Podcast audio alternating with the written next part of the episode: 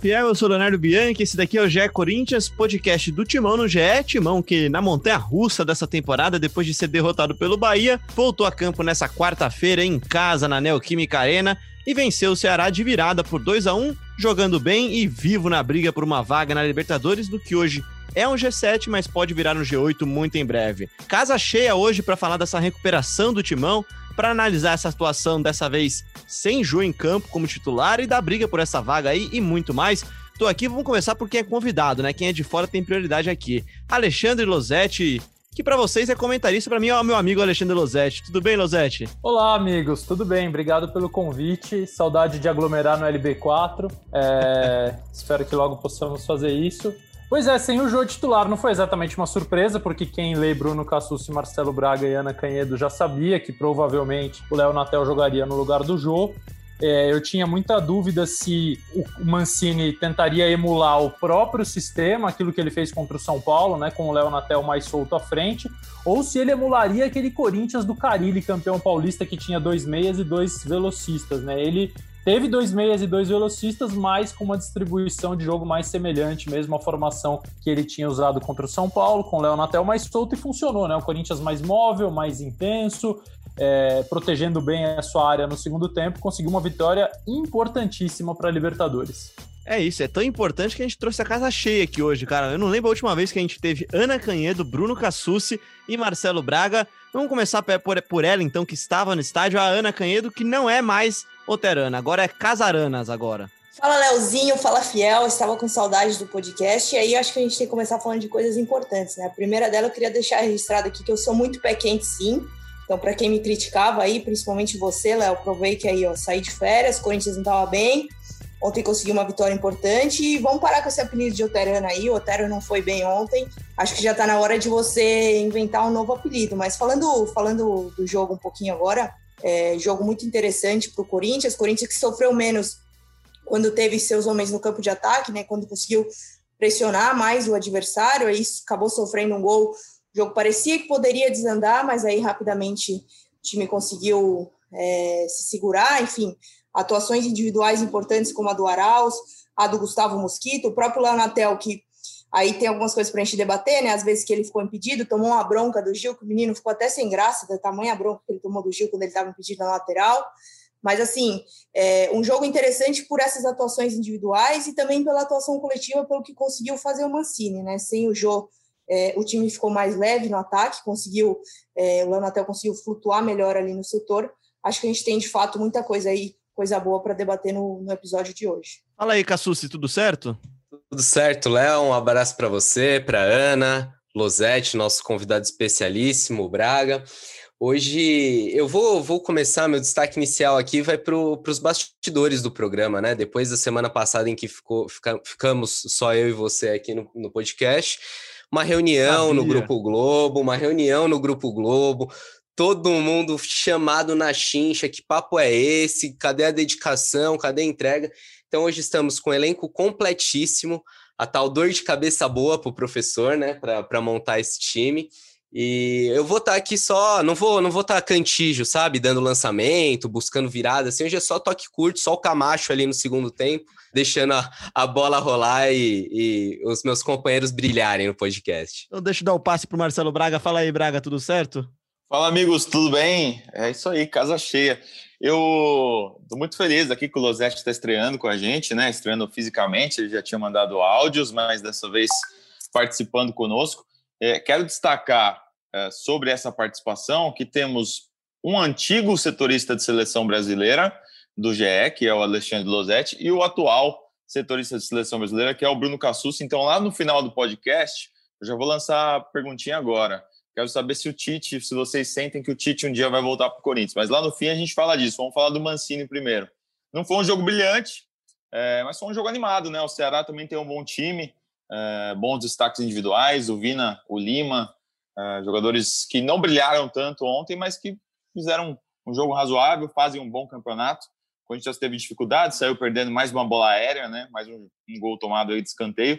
Mas um time que conseguiu virar. O Cassucci até destacou isso ontem durante o tempo real, que esse time não tem a característica tanto de virar placares, né? Isso acontece pouco, aconteceu pouco na temporada no campeonato. Então, é interessante ver o Corinthians virar um jogo e, e se manter aí na briga pela Libertadores, que, que vai seguir acirrada até o fim da competição. Só tinha virado um jogo nessa temporada, que foi contra o Goiás, é, no fim do ano passado, e, e, vinha de jogos em que tinha sofrido gol no primeiro tempo e não, não tinha conseguido reagir, né? Gols, é, né? Ontem, Gols, exato, dois gols. Ontem tomou e aí logo na sequência era melhor, inclusive, eu acho, quando tomou o gol e, e logo conseguiu reagir rápido, buscar a virada ali em coisa de cinco minutos veio o empate, e depois mais sete minutos a virada enfim, uma reação rápida do Corinthians e importante, né? Porque a gente falava, se não vencesse ontem a, a briga pela Libertadores, principalmente pelo moral, né? Questão anímica do, do time, ficaria bem comprometida. Falando de, aproveitando já o gancho aí que os meninos deram, falando de tabela também, né? Porque até o Mancini falou isso depois na coletiva, que com essa vitória de virada, o Corinthians descolou daquele bloco dos times com 45 pontos, né? Eu tô olhando a tabela aqui, o Corinthians está em oitavo tem 48 pontos depois daquela da vitória de ontem. Aí tem Bragantino com 47 logo embaixo, depois vem Santos com 46. E aí esse bloco que o Mancini falou, Atlético Paranaense, Ceará e Atlético Goianiense com 45. Então o Corinthians com esse resultado conseguiu deixar todos esses times para trás e se aproximar aí do G7 do, do Campeonato Brasileiro. Tem razão, tem razão. E, e Losete, você deu uma, uma, pincelada no começo que eu achei interessante. Você falou do Corinthians de Carilli, que era um Corinthians que sofreu e sofria bastante com a falta de atacantes, né? Testaram-se inúmeros nomes aqui. O Cassúcio Braga pode até ajudar a relembrar aqui, mas eu lembro do Jonathan. E, e exatamente depois da saída do jogo daquele Corinthians de 2017, o Corinthians joga um ano praticamente sem centroavantes, né? Fala um pouquinho mais sobre isso e como é que você viu a partida do Corinthians ontem com esse móvel, esse veloz Léo Natel que se falta técnica, sobra velocidade e força física, né? É, o Corinthians do Carilli que eu, que eu pensei que o Mancini poderia emular taticamente era aquele que ganhou o Paulista, se eu não me engano, de 18, com Jadson e Rodriguinho por dentro e o Romero e o Cleison, era isso, amigos setoristas por fora, cada um pelo seu lado?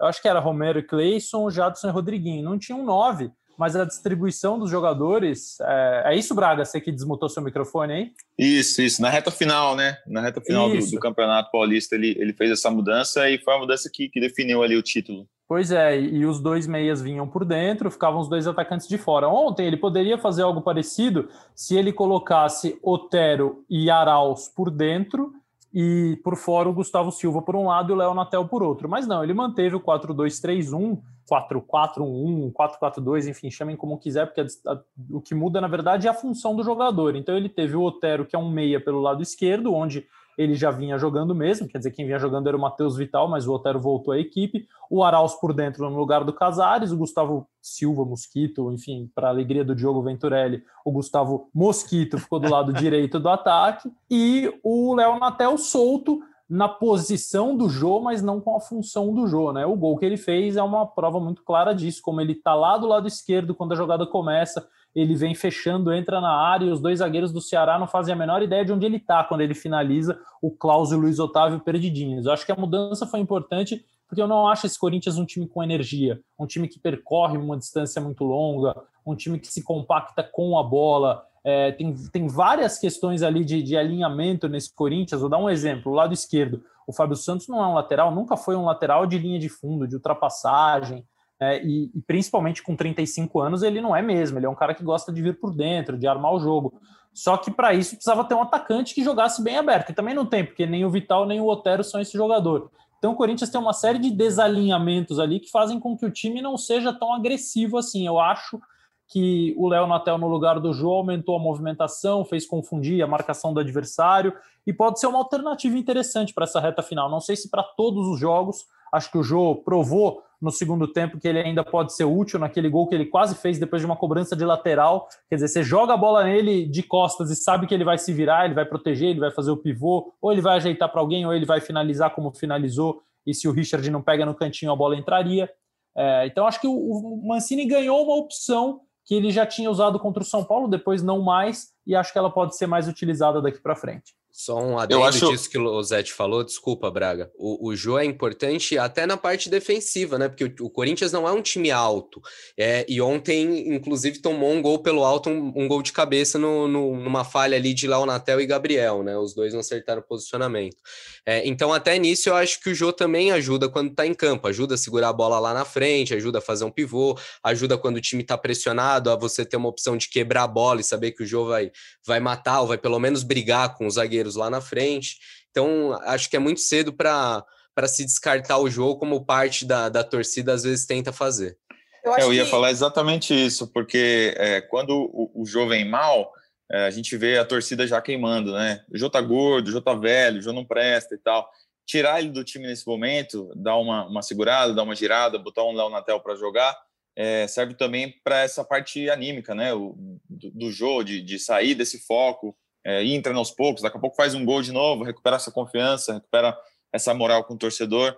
E o outro comentário que eu ia fazer é que o Léo Natel realmente é um atacante à frente do seu tempo, né? Depois de estar à frente, às vezes fica muitas vezes impedido. Precisa trabalhar um pouco isso aí. Ana, meu levou Deus, broncas ontem Deus. de novo, né? Ele meu levou Deus. muita então, bronca, é... cara. Ele já tinha levado algumas broncas do Mancini nas últimas partidas, né? Então, foi um negócio que ficou até assim, aquela torta de climão que a gente fala, sabe? Porque foi um lance ali na lateral que ele recebeu a bola de volta do Arauz depois de uma cobrança de lateral, né? E aí a linha tava na frente dele e assim, o Gil ficou furioso, cara, mas assim, furioso de xingamentos, palavrões e todas aquelas coisas. E aí o Léo até tentou se justificar, ah, não vi, não sei o quê, mas deu para ouvir direitinho o Gil falando, e aí o Léo ficou até um pouco constrangido, né? Uma coisa o que. O cara tá disperso né? no jogo, né? O cara tá desatento ali, tá desligado do jogo, que era um impedimento tão óbvio, né? Se o cara tá um pouquinho mais ligado no que tá acontecendo, ele não fica naquela posição, né? Exatamente por isso eu acho que causou essa, essa, essa fúria aí no Gil, e eu vejo que também foi um comentário ali recorrente da torcida no Twitter. Então é algo que já vem vem acontecendo aí que o Léo precisa se, se, se concentrar mais, até para não dar essa, essa impressão de desleixo, né? De desleixo com a partida. Um, Mas um outro momento fazer... do Mancini, só, só um parênteses, um outro momento do Mancini dando bronca foi no Mosquito, numa falta do uma falta no, no, na intermediária ali, o Mosquito ficou do lado da barreira, não marcava ninguém. Aí o Mancini deu o um grito: E aí, Mosquito, tá marcando quem? Sabe, o Mosquito começou a olhar para o lado, procurando alguém para se encostar. E, e realmente, também, além do, da, da, da, linha de impedimento do Léo Natel, a marcação do Mosquito pelo lado direito ali deixou, deixou espaço em alguns momentos. Vai lá, Ana, desculpa te interromper. Não, imagina, até puxando esse gancho que você usou do, do Mancini, na jogada do gol, que saiu o gol do Léo Natel, né? É até curioso essa história de, de não ter torcida no estádio. É, dá para ouvir a gente direitinho o que está sendo falado, e dentro do campo eu imagino que para eles também dê para ouvir bem melhor, né? E aí o Mancini incentiva o Gustavo, quando ele pega a bola pela direita, a ir para cima do marcador. Ele grita várias vezes: vai para cima, vai para cima. E aí o Mosquito acaba indo para cima de fato, entra na área e consegue fazer o cruzamento para o Léo Natel. Então interessante aí a participação do treinador. Mas só voltando um pouquinho que vocês falaram antes é, sobre o Jô, eu acho que o Mancini já percebeu isso também. Num elenco curto como ele tem assim, eu acho que ele não pode de maneira nenhuma dispensar ou descartar é, jogadores, ainda mais jogadores é, do quilate da história do Jô. Acho que é, é, importante que ele mantenha ali todo o grupo com ele, que ele possa ter até mesmo essas variações táticas dentro das peças que ele tem, até porque, meu, ele não tem muitas opções, não dá para ele se dar o luxo de falar, ah, agora eu vou jogar sem centroavante e esquece o jogo. Acho que não, não é por aí. O, o próprio Mancini já dá sinais de que já percebeu isso sim, vai, vai mexer no time conforme as partidas. É claro que ele não quer mexer muito no time para ter um, um, um, titular mais fixo, né? Mas de fato não tem nem por que ele descartar esse tipo de jogador. Eu queria fazer uma, uma observação, uma, e aí fica como pergunta para o Losetti, que ele, ele é, falou sobre a possibilidade de jogar com o Otero ali no meio, né, junto com o Arauz, é, sem centroavante. O, ele optou pelo, pelo Arauz, queria saber o que o Losetti achou da atuação desse jogador, que é um jogador muito questionado, que vem tendo pouco espaço, e no segundo tempo, o Matheus Vital ficou pela, por aquela faixa. Né? A gente imaginou que, de repente, o, o Vital até poderia sair jogando como um, um, meia centralizado. Não é uma coisa que os técnicos costumam fazer com ele. Jogam, eles jogam mais com o Vital pelas pontas, mais pela ponta esquerda. Mas o Vital chegou a ter alguns momentos por ali pelo meio também. Depois caiu para a esquerda para o Otero centralizar. Mas, enfim, esse rodízio aí de meia, você acha que alguém se deu melhor aí substituindo o Casares? Já que o Luan a gente não viu em ação? É, eu acho que depende muito da característica que o Mancini quer aplicar a cada jogo, né? Eu fiquei pensando, por que, que eu, talvez o Arauz centralizado e não o Matheus Vital, que normalmente joga vindo pela esquerda, né? Ele sai da esquerda e vem para dentro, né? Que nós especialistas, eu não sou especialista de nada, né? Mas nós comentaristas chamamos da flutuação, porque eu acho que o Arauz pressiona mais que o Vital é, sem a bola. É, esse, esse meia por dentro, na hora de marcar, na hora que o adversário está saindo com a bola, ele é como se fosse um segundo atacante. Ele fica alinhado ali ao centroavante. Normalmente o Corinthians tem Casares e Jô, né? Se você pensar assim no time titular mais frequente, é Casares e Jô. É mais técnica com a bola, é mais recurso com a bola, mais inteligência com a bola, mas sem a bola é muito mais pressão com Léo Natel e Arauz porque eles conseguem muitas vezes apertar o cara que está com a bola, eles são mais rápidos, eles são mais dinâmicos. A questão do Arauz é que quando o Corinthians recupera a bola, eu acho que ele é um jogador de pouca combinação. Eu não consigo ver ele tabelando, ele triangulando. Normalmente ele pega a bola e não dá sequência na jogada, entendeu? Eu gostaria de ver um meia que é, se aproximasse mais dos outros jogadores, principalmente dos atacantes de lado. Eu gosto mais de, de característica do Matheus Vital do que do Arauz mas acho que como o Vital tem essa dificuldade de pressionar, ele vem melhor por fora. E ontem eles inverteram só quando o Otero pregou, né? Ele cansou, não aguentava mais. Acho que ele foi o único do sistema ofensivo que não saiu. Então, no final do jogo, ali nos últimos 15 minutos, ele já não conseguia mais recompor a linha, segunda linha de marcação pela esquerda. Ele veio para dentro justamente para ter essa liberdade ali perto do Jô. E o Matheus Vital, que estava mais inteiro, veio marcar. O Luan é aquilo, né, cara? O Luan, ele precisa acontecer assim. Eu preciso estar tá de chinelo branco, o dia precisa estar tá de lua crescente, é, a música tá, precisa estar tá tocando um tango, aí de repente as coisas se juntam astrologicamente e ele tem é, oportunidade de mostrar a técnica que ele tem, mas não, não, não parte dele gerar o espaço, fazer pressão, se movimentar, é, é muito esporádico, são muito, muito esporádicos os momentos dele. Então, eu acho que assim, com a bola o Casares é o melhor deles, e sem a bola para pressionar, o Arauz tem agradado. Eu achei que ele foi bem ontem. Não foi brilhante, ninguém foi, mas foi bem. E o Mancini concorda. É, ele também perguntei para ele sobre Arauz na, na, entrevista coletiva. Ele disse que ele gostou do que ele viu. E aí eu perguntei se foi uma orientação dele as finalizações, né? Porque o, o Losetti falou dessa questão de, de não ver ele fazendo tantas combinações. E ali, várias vezes, quando ele pega a bola ali na entrada da grande área, ele tentou achar o espaço e buscar a finalização. Foram três chutes a gol do Arauz no primeiro tempo. E aí o Mancini falou que de fato sim, ele tenta orientar os jogadores para que façam essa finalização, mas achei que algumas jogadas o Arauz podia até ter tentado trocar mais passes com os companheiros que estavam é, próximos dele. Segundo o Mancini, com essa questão do Luan estar em baixa, o Casares está lesionado, a tendência é que o Arauz ganhe aí sequência para os próximos jogos. Ontem foi o segundo jogo dele seguido como titular do, do Corinthians. Vai lá, Cassus, já vi que você desmutou o microfone, a bola é tua. Não, era para falar do Luan, né? Como é, é, impressionante a perda de espaço dele no elenco. Há um ano chegava como principal reforço do Corinthians, 22 milhões. É, era o, o, nome, a cara do, da parceria com o Banco BMG, né? E sumiu do time. Agora a gente via ele como um reserva, agora a gente já viu que ele é o segundo reserva, porque na ausência do Casares jogou o Arauz. E, e entrou ainda o Matheus Vital e não entrou o Luan, né? Então mostra só como o Luan é, tá, tá prestigiado. Tá prestigiado. E, e, e no Luan... final ali a torcida devia estar tá falando: pô, põe o Gabriel Pereira, põe não sei o que. Ninguém nem lembra mais do Luan, né? Parece que Exato. realmente perdeu a significância. O Luan não entrou, não, não foi titular é, nos últimos nove jogos do Corinthians. Já faz dois meses que o Luan não começa uma partida jogando. E mesmo nesse período, é, foi, foi pouco utilizado, né? Entrou quatro vezes apenas no decorrer dos jogos. Em nenhum desses jogos é, ele ficou mais de 20 minutos em campo. Então, situação, situação complicada para o Luan que vai precisar ralar para recuperar espaço no time e a gente não, não vislumbra isso no horizonte tão, tão cedo, né?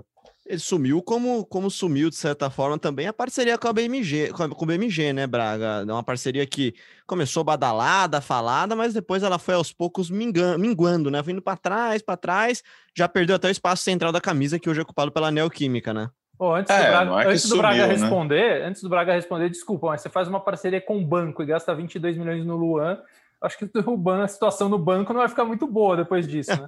Vai sumir mesmo.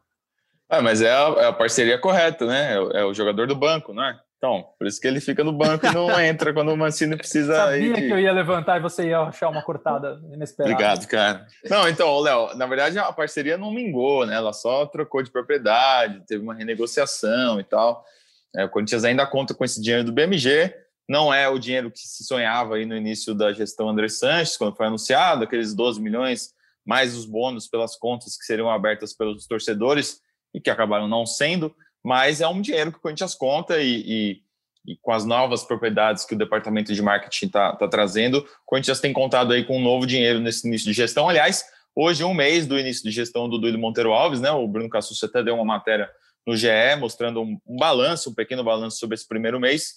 E saldo, por enquanto, é, é positivo, apesar de, de algumas coisas ainda não teve diretoria definida em algumas áreas, esse atraso salarial no primeiro mês mas é, tirando essas questões aí, acho que o saldo é positivo. Do, do que o Léo falou, eu acho que assim, não dá para falar que a parceria com o BMG foi um fracasso, porque primeiro que ela ainda precisa, acho que, maturar, é, era um produto novo mesmo, banco atrelado Formato ao clube. novo, né, na verdade, também. É, né? Eu acho que o erro do Corinthians foi gerar muita expectativa, porque quando De a parceria acordo. foi anunciada, o Andrés falava assim, ah, quando a gente bater 200 mil contas, a gente vai anunciar uma grande surpresa. Até agora, o banco não, não bateu 90 mil contas. Então, ali foi gerada muita expectativa. O Corinthians, numa manobra ali, começou anunciando um acordo de 30 milhões, quando na verdade se descobriu que o Corinthians recebeu 30 milhões, mas já estava recebendo dois anos e pouco de contrato antecipado. Era dois anos de contrato, mais um, o, já o adiantamento de um eventual variável, que o Corinthians nem sabia se iria ter. Então, acho que criou-se uma expectativa muito grande. Agora, colocando, tirando do Master ali, acho que já fica um pouco mais adequado. E a camisa do Corinthians, apesar de muito poluída, que, que gera reclamação da torcida, hoje é, paga bem, paga em linha com o mercado. O Corinthians tem um faturamento parecido até com o do Palmeiras em relação à Crefisa, só que para isso tem que explorar muito mais propriedades, tem muito mais parceiros, é, mas o Corinthians acabou conseguindo compensar. Inclusive, vou fazer um jabá, teve uma matéria no último final de semana disso, é, falando com vários especialistas. É só é, ou procura no, no GE. Globo ou dá um Google, mostrando como o patrocínio master do, do Corinthians caiu de 30 milhões para 17 milhões em poucos anos, em quatro anos, mas ainda assim o Corinthians conseguiu compensar e consegue hoje ter uma das camisas mais valiosas do, do país. E fica ligadinho aí, porque daqui a pouco Bruno Cassucci e Alexandre Losetti vão falar se o Tite vai voltar pro Corinthians, hein? Ah, o nosso apresentador Bota de talk show aqui tá demais, cara.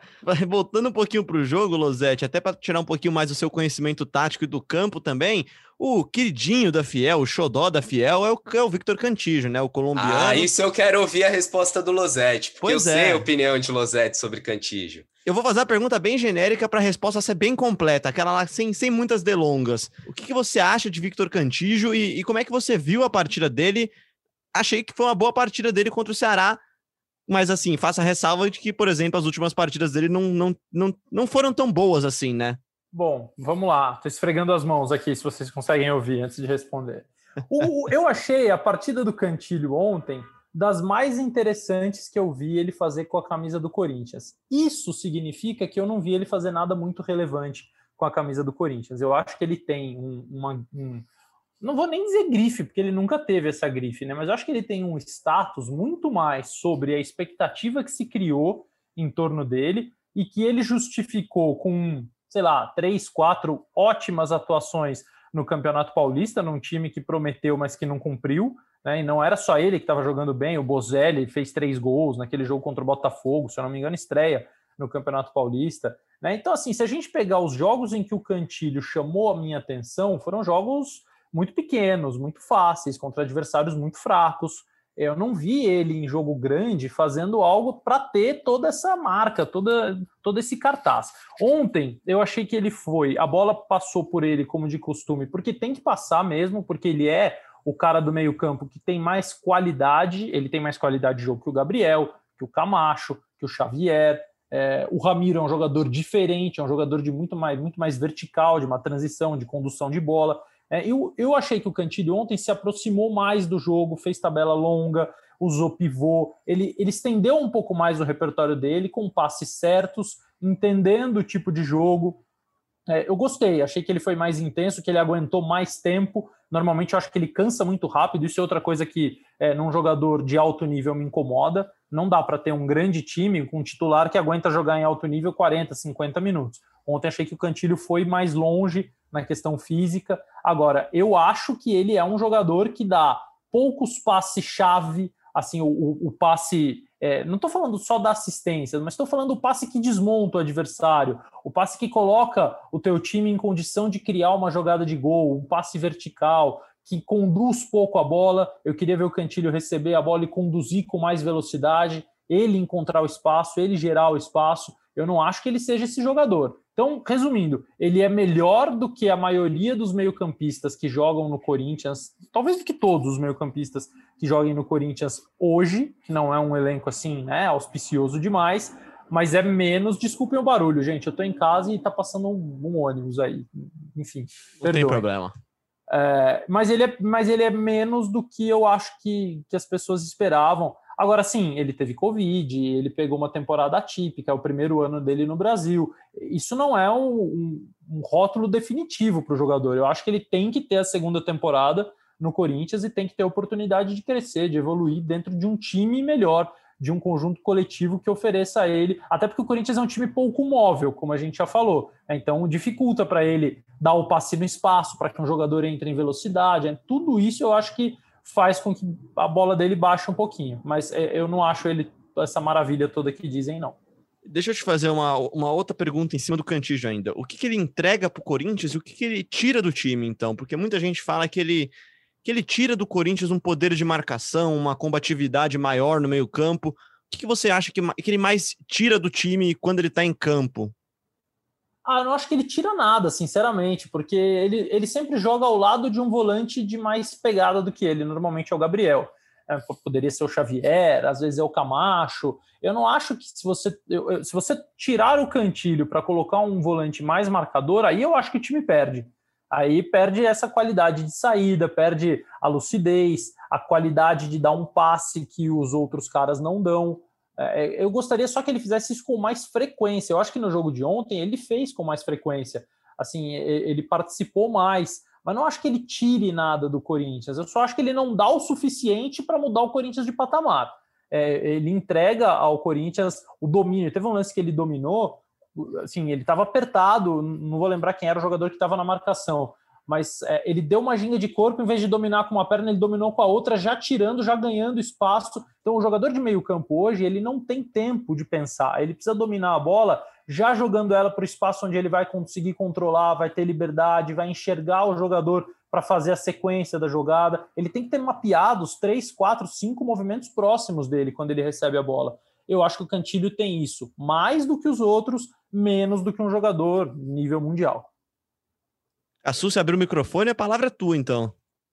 O, o, principal concorrente do Cantijo hoje no elenco, eu acho que é o Ramiro, né? E, e são caras de estilos bem diferentes, mas o, o, que o Ramiro entrega que o Cantijo acho que precisa entregar um pouco mais é a questão de, de intensidade, porque nem todo jogo o Cantijo vai ter o espaço para construir lá de trás, igual ele teve ontem. É, quando o Cantígio tem espaço, quando o Cantígio consegue é, pensar, levantar a cabeça, encontrar um passe, ele é um jogador muito útil. Mas contra os líderes do campeonato, você acha que no Beira Rio, contra o Inter na última rodada, o Corinthians vai ter esse espaço? Contra o Flamengo no Maracanã? E aí é nesses jogos que eu acho que, que o Cantígio deixa um pouco a desejar. Perfeito, é isso, é exatamente isso, é exatamente isso. O Ceará era um adversário falando um pouquinho né, do, do, Ceará, até para entender por que, que o Corinthians conseguiu. O Ceará gosta de espaço, ele não gosta de ter a bola. O Ceará tinha quatro vitórias e um empate nos jogos como visitante que tinha feito antes desse, né? Cinco jogos, quatro vitórias e um empate. Dessas quatro vitórias, ganhou do Flamengo com 26% de posse e ganhou do Vasco com 31% de posse. É um time que se sente muito mais confortável quando o adversário tem a bola, ele se planta no campo defensivo, rouba e aí faz uma transição absurdamente veloz. É que ontem o Ceará marcou mal e cometeu vacilos que não costuma cometer no pênalti, principalmente, que foi o gol que definiu o que aconteceria dali para frente. Se o Ceará fica 10, 15 minutos na frente no placar, ele ia moldar o jogo como ele gosta de fazer. É, e é isso que o Cassucci falou é fundamental. O Ceará não é um time que pressiona. Isso facilitou a vida do Cantilho. Quando o jogo exige uma intensidade maior, uma movimentação mais rápida, eu também concordo plenamente que é onde ele fica devendo. Pois é, e se você for dar uma olhada nos números do jogo, né, Losetti, isso deixa meio claro como o Corinthians jogou para o Ceará a bola, né? 60% de posse de bola para o Ceará. Ceará que tocou 467 passes contra 252 do Corinthians. Aí você vai ver nas finalizações, o Corinthians deu 17 chutes contra 6 do Ceará. Não, o Ceará detesta ter a bola. Você falou 60%, 61%? 60%. É, 60%. A média do Ceará no Campeonato Brasileiro é 42%. Então, imagina, deve ter sido um dos jogos que o Ceará mais teve a bola. Aliás, vocês podem ir falando aí qualquer outra coisa enquanto eu pesquiso se não foi o jogo vou, que o Ceará mais teve puxar, a bola. Vou puxar outro tema aqui para o Bruno Cassus, então, porque na sexta-feira passada, no nosso episódio de número 100, Cassus, a gente falou muito de uma corrente da Fiel que, que clamava, sonhava, talvez, desejava ir para a Sul-Americana ao invés de ir para a Libertadores. Acho que depois dessa partida essa ideia foi por água abaixo, né?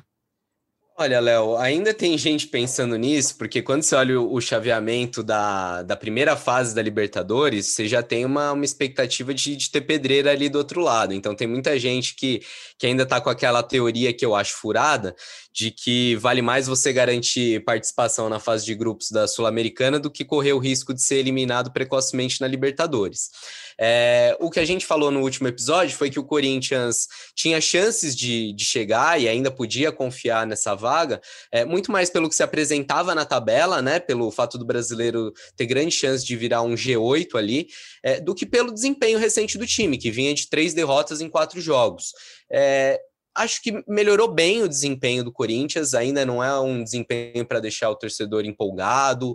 É, e é até importante que, que, que, o clube, que a diretoria tenha noção disso, de que com esse time não, não dá para se empolgar do que sonhar muito mais do que esse oitavo, esse, esse sétimo lugar, mas o Corinthians está vivíssimo na briga por uma vaga, né? Agora tem mais um jogo em casa e aí depois, como a gente falou também no último episódio, uma sequência de pedreiras, porque tem pela frente os dois líderes do campeonato, o Internacional e o Flamengo fora de casa. Tem o clássico contra o Santos, que agora encara o brasileiro com, com maior dedicação, com maior foco, é, porque não conseguiu a vaga da Libertadores vencendo o próprio torneio, vencendo o Palmeiras na final. É, o Corinthians tem uma tabela difícil, mas ainda bem possível sobretudo por essa expectativa de, de ter um, um G8 no Campeonato Brasileiro. Como Leonardo informação. Bianchi.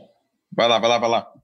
Não, não, é só para é só confirmar que sim, foi o jogo de mais posse de bola do Ceará em todo o campeonato, na plataforma que eu uso aqui para os meus estudos, 62%, 61% na primeira rodada contra o esporte e 60% na 11 rodada contra o Bragantino. Só em 8 dos 34 jogos o Ceará teve mais que 50% de posse, para ver como o jogo de ontem é, ficou péssimo para o Ceará jogar e muito bom para o Corinthians jogar depois que o time conseguiu virar.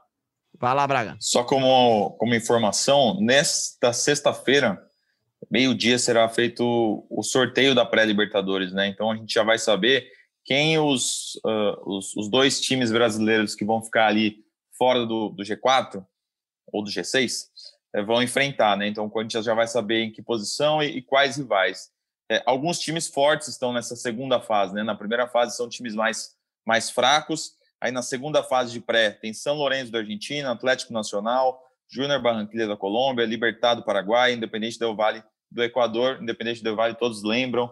Uh, foi rival do Corinthians na Sul-Americana de 2019, tirou Uma, o Corinthians Um dos maiores passeios que o Corinthians tomou na sua casa, né? Exatamente, do técnico Miguel Ángel Ramírez, que deve vir para o Brasil aí nos próximos uh, meses, ou para o Internacional, ou para outros clubes, enfim. É, dizem. Mas dizem. É, e esse, G, esse G7, G8, é, hoje, se a gente olha para a tabela, está muito, muito de, bem desenhado para o Corinthians, né? Só que o Palmeiras, que está no G6, é, pode largar a competição, né? A qualquer momento. O Palmeiras vai disputar o Mundial agora e depois pode largar o Brasileirão, porque já foi campeão da Libertadores, já está classificado, pode cair para sétimo, oitavo, décimo, ficar fora da zona de classificação.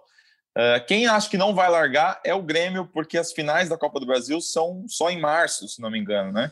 Uh, a Copa do Brasil acho que acaba dia 7 de março, depois do Campeonato Brasileiro. Então o Grêmio não pode se dar ao luxo de ficar fora da zona de classificação, porque a Copa do Brasil uh, só se definirá depois. Então acho que o Grêmio vai ficar ali, pelo menos um G7 teremos ao término dessa, desse Campeonato Brasileiro. Pois é, e pode virar, aliás, um G6 também, né? Se o Grêmio e o Palmeiras saírem dessas duas posições aí, do sexto e sétimo colocado, e caírem mais um pouquinho, pode ficar ainda pior a situação. Aí sim, o Corinthians teria que ficar entre os seis primeiros para ir para a Libertadores. Ô, Cassu, se a gente falou agora há pouco do Casares, que é o principal meia do Corinthians nesse campeonato até agora, ele já tinha tido uma lesão parecida na outra perna. Teve uma lesão na perna direita agora, eu tô enganado? Ou é a esquerda que ele teve agora? É direita, Leozinho. E, na primeira vez ele já tinha voltado um pouco antes, tá voltando um pouquinho antes também dessa vez, né? É isso, Léo. Expectativa. O clube não, na verdade, não, não divulgou um prazo para a volta dele, né? Desde o começo, o Corinthians não quis é, é, é, aquela coisa da Dilma, né? Não vamos estipular uma meta. Quando a gente bater a meta, a gente dobra a meta. O Corinthians não quis definir um prazo para o retorno dele, falou que ia acompanhar semana a semana. É, mas isso não era só um jogo de cena, era também porque o, o Corinthians falava que a primeira semana de recuperação era fundamental para entender como que, que seria todo esse processo. E a primeira semana do Casares foi muito boa. A primeira semana de recuperação dele é, animou os médicos do Corinthians. Ele já deve iniciar, uh, possivelmente nessa sexta-feira, uh, trabalhos no campo do CT Joaquim Grava, essa era a expectativa. Primeiro sem bola, aquele trote, atividades com, com fisioterapeuta. Uh, depois, começa a fazer trabalhos de transição com bola para só depois ser integrado ao grupo. a tendência é que o Casares não seja relacionado para o próximo jogo contra o Atlético Paranaense. e tô para dizer que até para o jogo seguinte contra o Flamengo é difícil a participação dele, mas ali já passa a ser possível. É, fato é que o Corinthians conta sim com o Casares para as rodadas finais.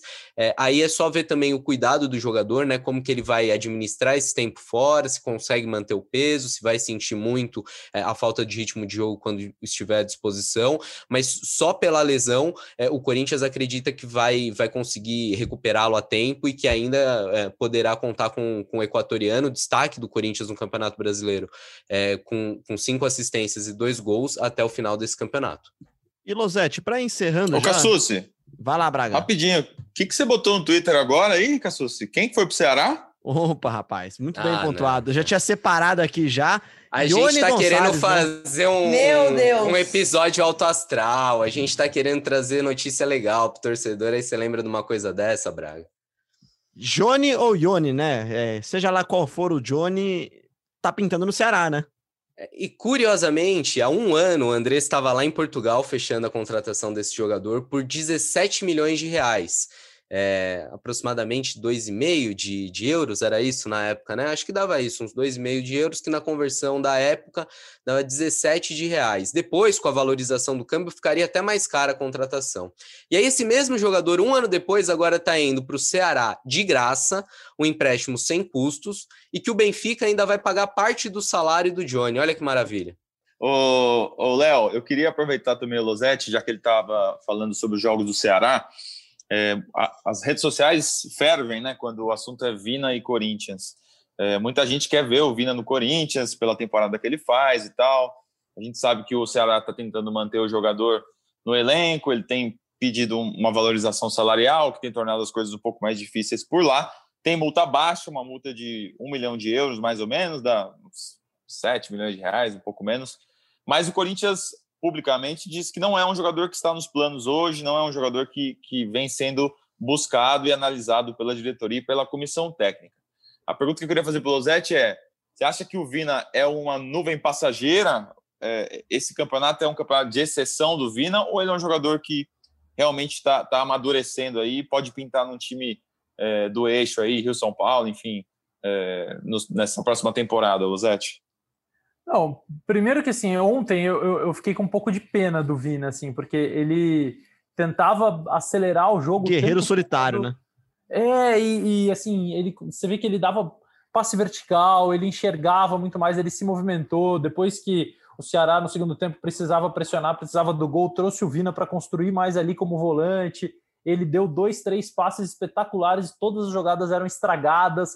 Sim, impressionante como ele sobra mesmo nesse time do Ceará. Agora, é, falar que ele está amadurecendo é difícil. O Vina tem 29 anos, né? Então ele tem passagens por grandes equipes do futebol brasileiro. Ele jogou no Atlético Mineiro, ele jogou no Atlético Paranaense, ele jogou no Fluminense. Se eu não me engano, passou pelo Bahia durante uma temporada. E a gente nunca viu o Vina jogar tão bem como ele está jogando agora no Ceará. É, é um jogador que eu investiria? Eu acho que no futebol brasileiro cabe, mas eu acho que precisa ver como o seu time joga, se você vai querer ter um meia das características do Vina ou se você já tem. Né? Por exemplo, o Vina é o que a gente falou do Araújo, é o que a gente falou do Casares, é o que a gente falou do Luan. Ele é um meia num 4-2-3-1, 4-4-2, seja lá o que for, mas que fica ali próximo do centroavante, jogando atrás do centroavante, que na hora de marcar sem a bola ele fica perto do centroavante. É, e o Corinthians tem vários jogadores hoje que desempenham essa função. Ah, mas eu gosto mais do Vina do que de todos os outros. Tá, beleza, mas você faz o que com todos os outros? Você não pode chegar demitindo o jogador, não pode romper contrato. O Luan chegou agora.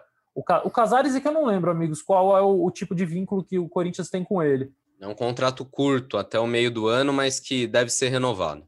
É, então você tem aí a possibilidade de estender o Casares. O Arauz é jogador do clube. O Matheus Vital e o Otero, bem ou mal, jogam por dentro ali se precisar. Então, assim, talvez o Vina, é, você o Corinthians contratar o Vina significa contratar um jogador de 29 anos, que teve passagens por outros dois grandes clubes, pelo menos, vai, do futebol brasileiro, e não teve o mesmo sucesso, e que você tem no elenco pelo menos três que fazem a mesma função. Vale a pena? A, a torcida, obviamente, vai dizer que sim, mas o dirigente não pode analisar como torcedor. Do que a gente ouve, as posições prioritárias para o Corinthians são os lados do ataque. Isso daí a gente ouve e já fala aqui no podcast há um ano, né? Que o Corinthians busca reforços para essa posição. Por mais que tenham, tenha contratado um monte, né? Jonathan Cafu, é, Gustavo Mosquito voltou de empréstimo, teve o Léo Natel, enfim, embora tenha Everaldo. Vários, Everaldo. É, o Corinthians quer reforçar essa posição, busca um centroavante ali para ser uma sombra do jogo, para brigar por essa posição, e também um segundo volante.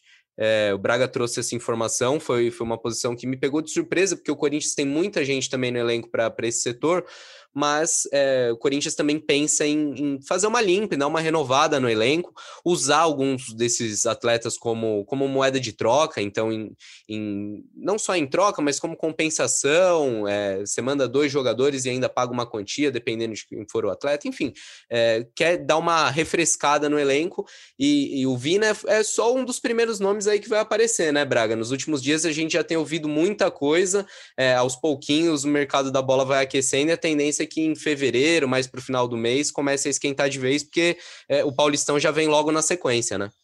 É, a própria Naja Mawad, lá de Curitiba, trouxe a informação que o Nicão não deve continuar no Atlético Paranaense, que o Corinthians está de olho, já teria feito proposta também é, envolvendo jogadores, mas o clube paranaense não quer é, receber jogadores que estão mais encostados no Corinthians, gostaria de receber dinheiro pelo atleta. Então, mais uma vez, o nome do Nicão aparece ligado ao Corinthians. Não sei se dessa vez vai dar negócio, mas é uma opção. Seria uma opção para lá de campo, mas não é jogador de, velocidade, de, de, profundidade, né? Uma outra característica também, né? Pois é, você só lá aí de trocar jogador aí, dois jogadores por um, tal, mais compensação, fez não lembrar de um, de um cara que tá no Bragantino aí, o Claudinho, que o Corinthians deu o Léo Arthur e o Claudinho para trazer o Cleison, um homem de velocidade do lado. Quem sabe o Corinthians não faz mais um negócio do tipo desses daí, né? Mas, enfim. Ah, ácido, né? Ele tá. Nosso âncora hoje tá. O Claudinho, não, e a gente já tratou desse tem assunto vinhetinha de podcast, corneta? né? Tem vinhetinha de corneta para colocar no fundo, não, assim, não na hora que o tamo, fala? Estamos precisando providenciar, providenciar né? Precisa, precisa providenciar. Eu falei do Claudinho para levantar a bola pro Losetti, porque eu sei que o Losetti é fã do futebol do Claudinho, né? Olha, ontem, antes de ir para o estúdio, eu passei na redação para imprimir algumas umas folhas, né, para me ajudar ali no meu material estavam Tem na que comprar redação. uma impressora, né? Tá na hora já também. Ai, cara, você sabe que eu muito tempo desisti de ter uma impressora e agora ela tá se fazendo necessária de novo. Eu tô com uma preguiça, tá louco? Talvez. Se vocês quiserem me presentear, meu aniversário agora é dia 17, inclusive. Mas eu passei na redação e estavam lá Cauê Dias, Bruno Diniz, Felipe Ruiz, o nosso Praz. Pessoal que é, gosta da Lívia, resenha, né? Lívia Laranjeira, é, o pessoal que fica ali. Aí começou o assunto, não precisa de muito para ter assunto, né? E eu, quando eu tava saindo, tava Fernando Vidotto também, eu, eu saí e falei, vou deixar uma pimentinha nessa redação antes de ir embora. Eu virei e falei assim: olha, é, parafraseando um amigo meu que às vezes escreve umas bobagens no Twitter, eu falei assim: vocês não estão preparados para essa conversa, mas o melhor jogador do Campeonato Brasileiro é o Claudinho. E fui embora. E assim, mas eu fiquei prestando atenção se a reação ia ser, nossa, cala a boca, você não é. E até que, até que foi bem recebida essa opinião, da qual nem eu tenho certeza. Eu acho que o Claudinho é o jogador que eu mais gosto de ver jogar no campeonato. Óbvio que o, todo, todo o setor ofensivo do Flamengo é melhor, assim, né? Mas estou dizendo de desempenho no campeonato especificamente. Eu não sei se tem alguém que tenha feito mais por mais tempo do que o Claudinho. Ele é muito decisivo, ele é o artilheiro isolado do campeonato depois do gol de ontem. É, assistência todo jogo também, pelo menos uma ele dá ele é um desequilíbrio do time que hoje, junto com o Internacional, pratica o melhor futebol do país, na minha opinião. Isso vai mudar daqui a pouco, porque tem sido assim desde agosto. Uma hora é o Galo, uma hora é o São Paulo. Eu tenho uma impressão é o que o que a última impressão é a que fica quando você vai escolher o destaque do campeonato. Então, isso. o Thiago Galhardo começou arrebentando no campeonato, mas já vai passado. Aí teve um então, período é que o Marinho era uma unanimidade, aí também já, é. já ficou para trás. Então, o último que faz uh, que deixa o, o, bom futebol para a reta final do campeonato é o cara que vai ser o, o grande destaque, eu concordo. O campeonato dele é muito bom mesmo. É, mas o Galhardo, né, você vê, ele, ele era muito importante para o Inter do Cudê. Mas para o Inter do Abel, ele não é. Tanto que ele não está jogando e o Inter está vencendo nove, nove jogos seguidos, alguns com ele, mas a maioria sem ele, com gols de outros jogadores. É, assim, eu acho que eu concordo contigo. Assim, o campeonato teve cada mês um jogador melhor, diferente a, a CBF faz uma premiação do jogador do mês, né? E eu voto. Então eles mandam um e-mail, eu votei no Galhardo, já votei no Marinho, já votei no Daniel Alves, já votei no Luciano, esse mês votei no Claudinho. Uh, e, e, assim, não sei dizer no final das contas qual deles, acho que votei no Pedro no mês. No final do, no final do campeonato, eu não sei dizer quem é que vai ter é, mais peso. Certamente não vai ser o Claudinho, porque o Bragantino não vai ser campeão. Mas olhando individualmente as atuações, assim, eu acho ele monstruoso.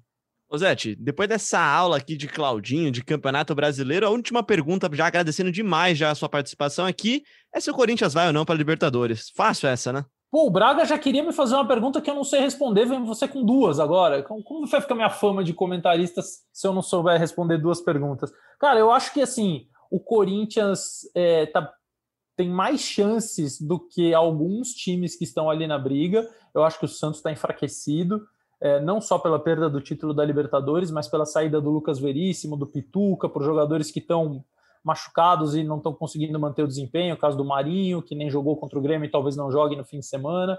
Eu não vejo o Atlético Goianiense com força para chegar é, e não vejo o Ceará com força para chegar. Então, para mim, a briga é Corinthians, Bragantino e Atlético Paranaense, com o Santos, que a gente nunca pode descartar porque foi o finalista da Libertadores.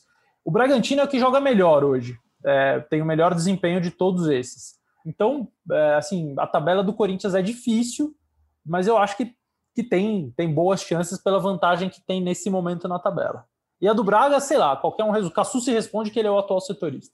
18 de dezembro de 2022, final da Copa do Mundo. Vai estar o Brasil lá e um outro, outra seleção, que pode ser, sei lá, o Egito. E aí, na coletiva de imprensa, o Tite vai falar: ah, agora eu estou voltando ao Corinthians. É, a informação é correta ou não, Bruno Cassus? Cara, eu pensei muito no que responder e depois de uma, de uma análise aqui, juntando tudo que eu tenho, apuração, um pouco de feeling também, eu não tenho a menor ideia, cara. não, não, não, tenho, não tenho a menor ideia. Não, o que eu posso te dizer assim, Bra, é, é, o que eu posso dizer aos, aos amigos do, do GE Corinthians é Durante o tempo em que eu estive muito, muito perto da seleção, o que eu sabia é que há, um encanto de trabalhar em seleções, porque você escolhe o jogador que você quer, você tem uma, um tempo a, a dedicar mais para a família. Só que quando esse, isso vira seis anos, mais de seis anos, né? O Tite vai estourar os seis anos aí em seleção brasileira. É, tem o outro lado também. O cara quer estar tá mais no campo, ele quer trabalhar o no dia cheiro dia. do vestiário. É, essas coisas, sabe? Sim. É, então, eu acho que ele vai voltar a trabalhar num clube. Não sei se vai ser imediato, porque depois de seis anos de seleção, saindo de presidente da República ao maior dos burros, talvez ele queira é, um tempinho de descanso. Eu acho que ele vai ficar sossegado por pelo menos um semestre ali.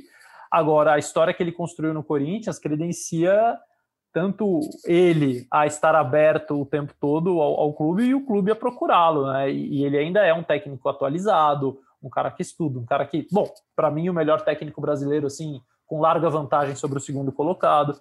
Agora, será que ele vai querer é, re, reeditar um trabalho que ele fez sucesso duas vezes? Eu lembro quando ele voltou a segunda vez já tinha essa coisa, né? Pô, mas ele ganhou tudo, vai voltar agora, voltou, ganhou de novo.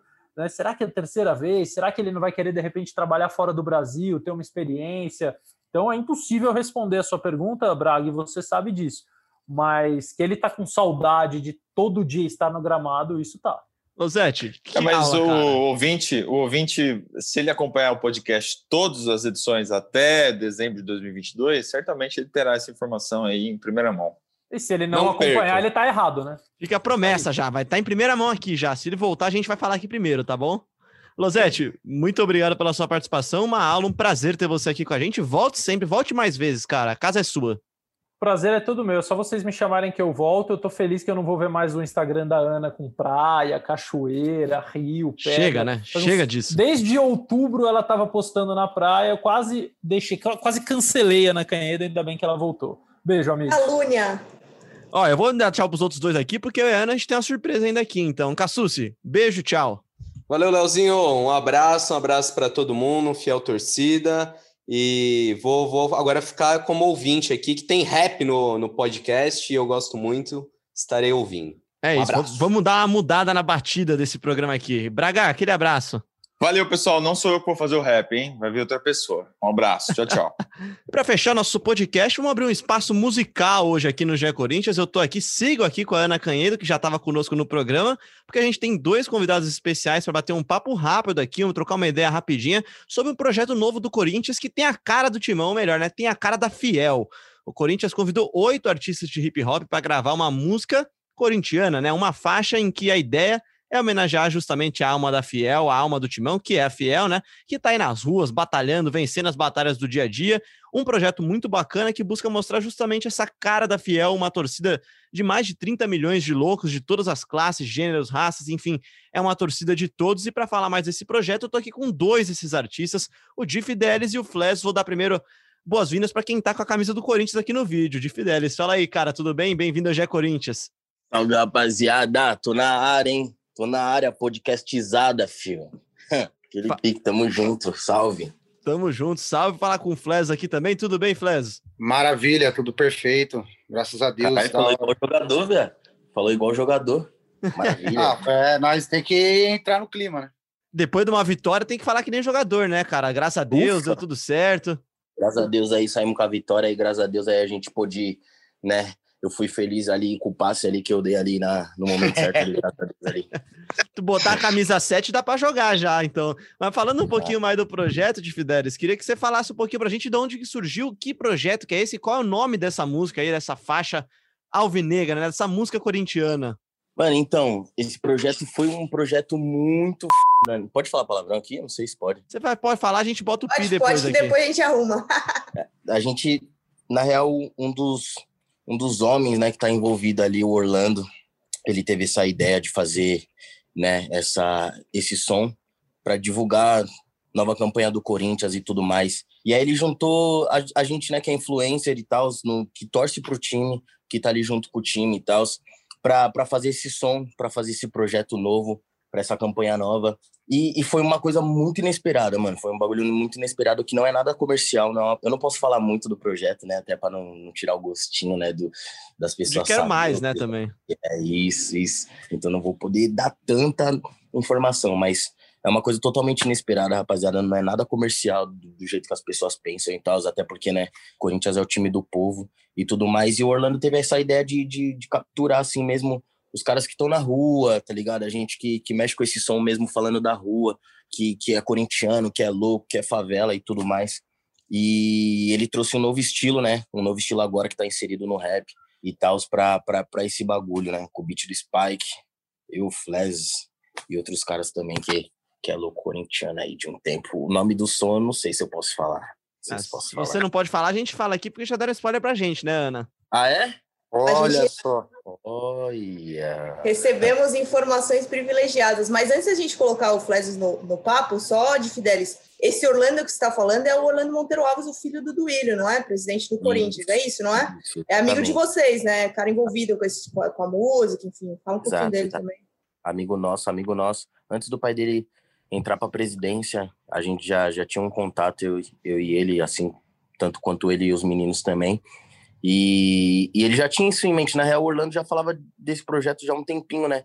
Mas agora que ele teve oportunidade ali, ele teve mais, né, mais oportunidade real de executar esse projeto. Pô, o Corinthians abraçou isso, foi muito foda, mano. Foi muito foda, foi uma oportunidade muito legal.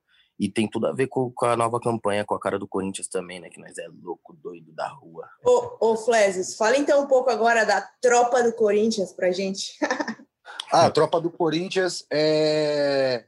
Tipo assim, foi uma ideia que a gente criou ali durante a, a criação do projeto ali, reuni, a gente se reuniu ali entre os amigos e meio que uma é, é meio que uma resenha para trazer próximo o nosso público da gente, saca? Quando a gente fala que nós somos uma tropa, a gente aproxima é, a, as pessoas da gente, no caso, nossos fãs ou, ou, ou, os corintianos também, ligando esse lance da música com, com, com a, o clube, a gente colocando é, o nome de tropa, a gente acaba é, incluindo geral ali, tá ligado? Tipo, envolve todo mundo, e é mais para criar uma questão de aproximação mesmo, basicamente isso, a tropa do Corinthians. E Fleso, eh, sem dar tanto spoiler, mas o que, que é a música? Como é que é essa ideia, cara? O que, que ela representa? Para quem que é essa música, na verdade, né? Essa música, ela... Eu não vou falar para você que ela é só do corintiano, tá? Eu vou falar é, especificamente, falando mais da minha parte da música, eu falo sobre a democracia, eu falo sobre o direito do voto, é, então eu acho que, assim, é, o grande lance da música é não só o corintiano se sentir representado, é, mas sim o paulistano, o brasileiro, entendeu? É, para quem conseguir ouvir aqu aquele som, conseguir se identificar, por mais que ele não seja corintiano, entendeu? Tipo assim, então eu acho que vai muito além é, de da gente fazer algo em prol só do clube, eu acho que a gente faz em prol do Brasil, tá ligado? Eu acho que, pelo menos da minha parte, eu quis pelo menos passar isso, sem entrar em mais detalhes, obviamente. E passou muito bem. Ô, Flávio, você tem mesmo esse lado mais politizado, né? Falar de coisas que são relevantes aí para a sociedade, né? Sim, sim. É, eu, eu procuro eu procuro estar tá bem atento e bem ligado com todo esse lance político, com o momento que a, que a gente atravessa no nosso país. Então, eu acho que o, a, a, o momento que eu tenho de eu falar alguma coisa, por mais que seja é, de 30 segundos, ou sei lá, eu quero estar tá sempre tipo, tentando passar alguma coisa, tentando passar alguma informação para o meu público, para a galera que me escuta. Então, acho que eu estou ali também para exercer esse papel. E eu estou nesse corre, em prol disso.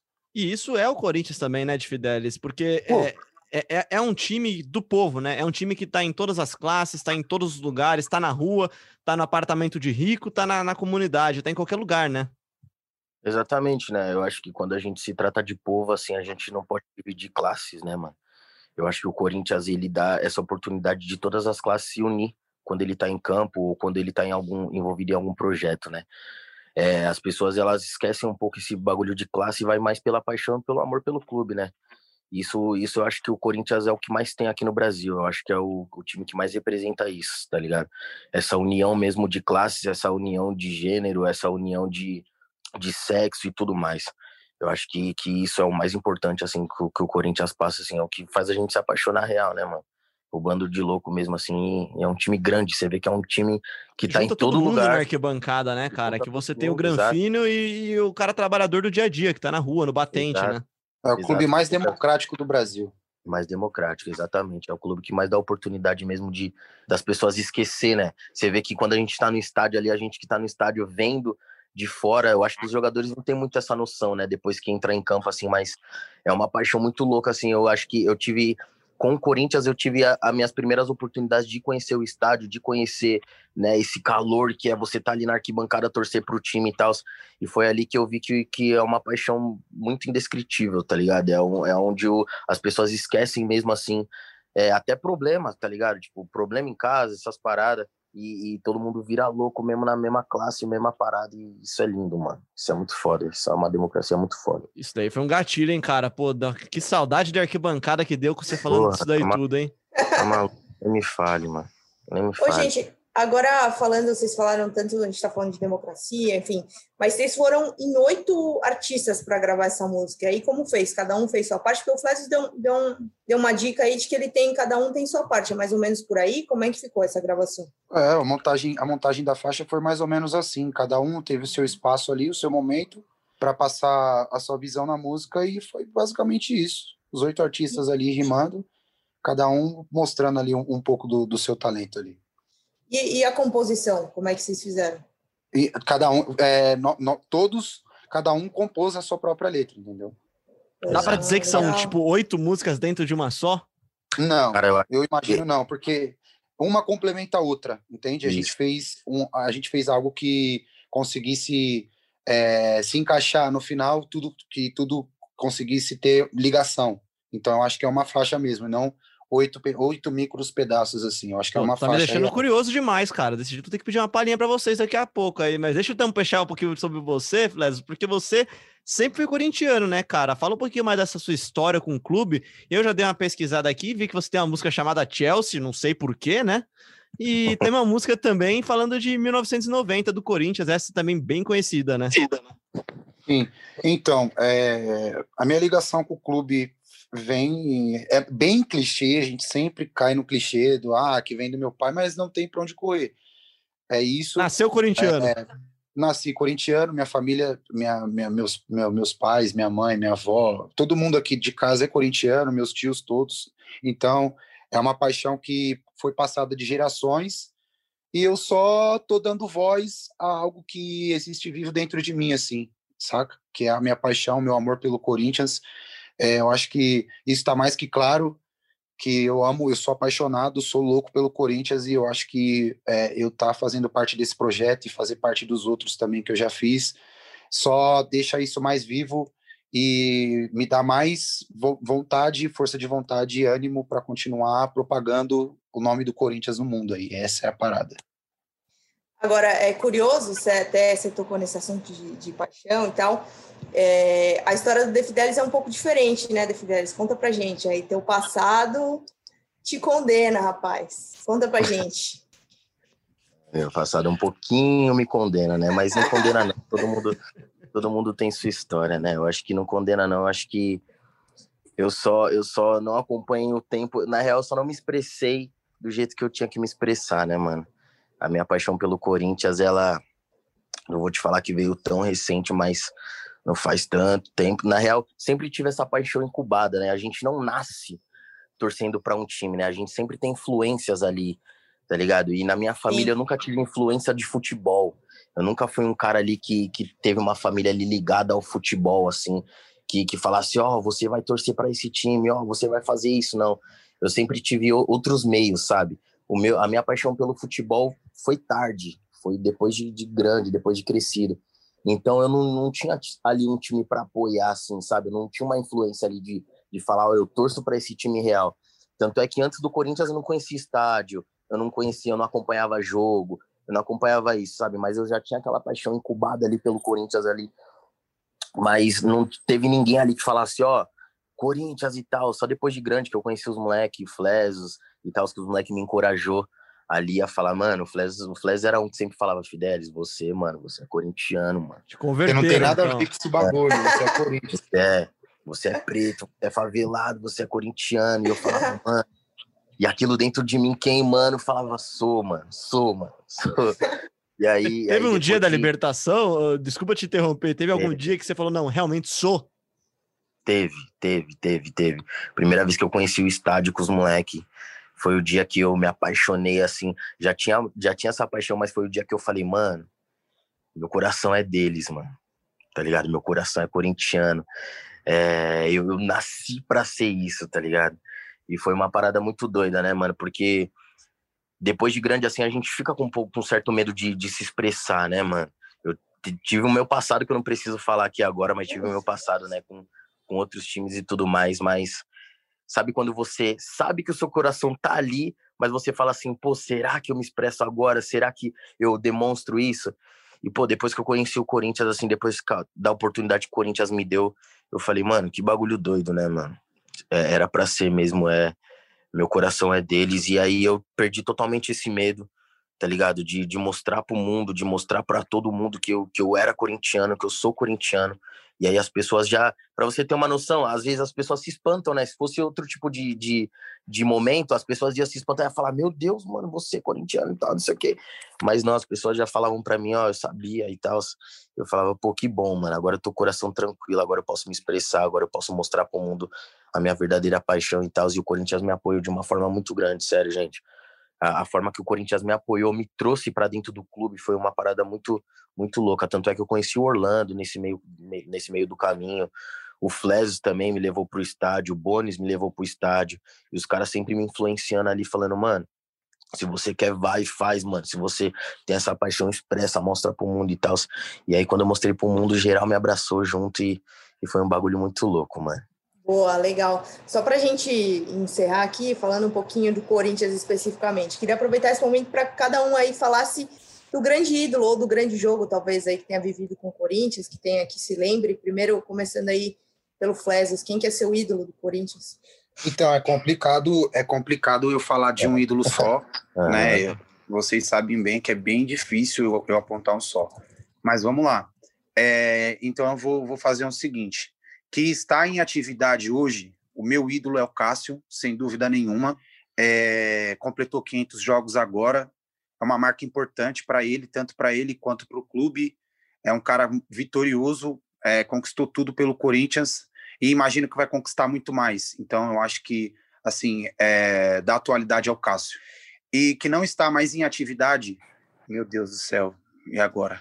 Eu, eu não, não sei, não espera aí que não está em atividade. Eu é, vou colocar... Quer passar para o Fidelis agora? Você vai pensando é, um enquanto aí? isso eu penso aqui. Isso, enquanto isso eu vou, eu vou pensar com carinho aqui para não ter problema. Então, vou passar para o Fidelis, ele fala.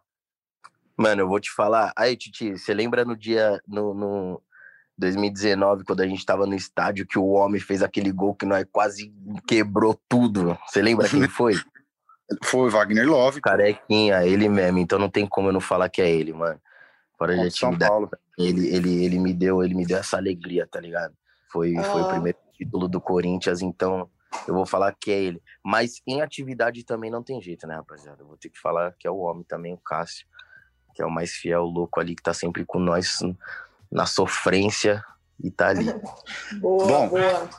Ah, lembrou, vou, vou colocar aqui, vou colocar meu ídolo, vou colocar outro goleiro, o Ronaldão, que é um cara coração, oh. que é um cara que, que ele dava a vida dentro de campo. E o Vladimir também. Já era. É Vladimir, isso, Vladimir e Ronaldo. Tá bem escolhido. Aí tá sim, bem, tá bem escolhido. Sim, tá bem dois, escolhido. Então. então, gente, Boa. já agradecendo demais, deem só pra gente, então, o mês. É esse mês que a tropa do Corinthians vai pro ar? Vambora! Vamos que vamos, vamos que vamos. Vambora. Então, Aguarde. ó, Fiel, fica ligado aí, passa sua rede social aí, Flesos. É arroba Zusfli para todas as redes sociais aí, galera. Boa. De Fidelis, então, a sua, então, para o pessoal ficar ligado lá e saber assim que soltar essa música nova aí. Rapaziada, arroba de Fidelis para todas as plataformas também. É, exatamente, para as plataformas também. Para as plataformas é Flesos, né? Mas para as redes, Zusfli. E quem quiser, vá lá também, ouve eles no Spotify. Ouve o Gé Corinthians, aproveita, sai daqui, vai ouvir uma música de cada um deles aqui, porque tem bastante coisa legal lá. De Quando Fidelis, a música sair, eles voltam, hein? É, quero ver, eu quero ver a música aqui também, né? Vamos voltar para cantar. Pô, brigadão. Vai ser uma honra voltar. Valeu, gente. Obrigado, Flesos. Obrigadão, obrigadão, família. Muito obrigado aí. De Fidelis, valeu. Um grande abraço. Obrigado pela participação. Obrigado pela oportunidade, rapaziada. Foi f... Tamo junto. É isso, esse daqui foi mais um GE Corinthians, podcast do Timão no GE, que você encontra, claro, sempre no ge.globo podcast, também no seu tocador favorito. A gente volta agora com mais uma edição, depois do próximo jogo do Timão, na quarta-feira que vem tem jogo, na próxima quinta a gente volta com mais um episódio do podcast do Timão no GE.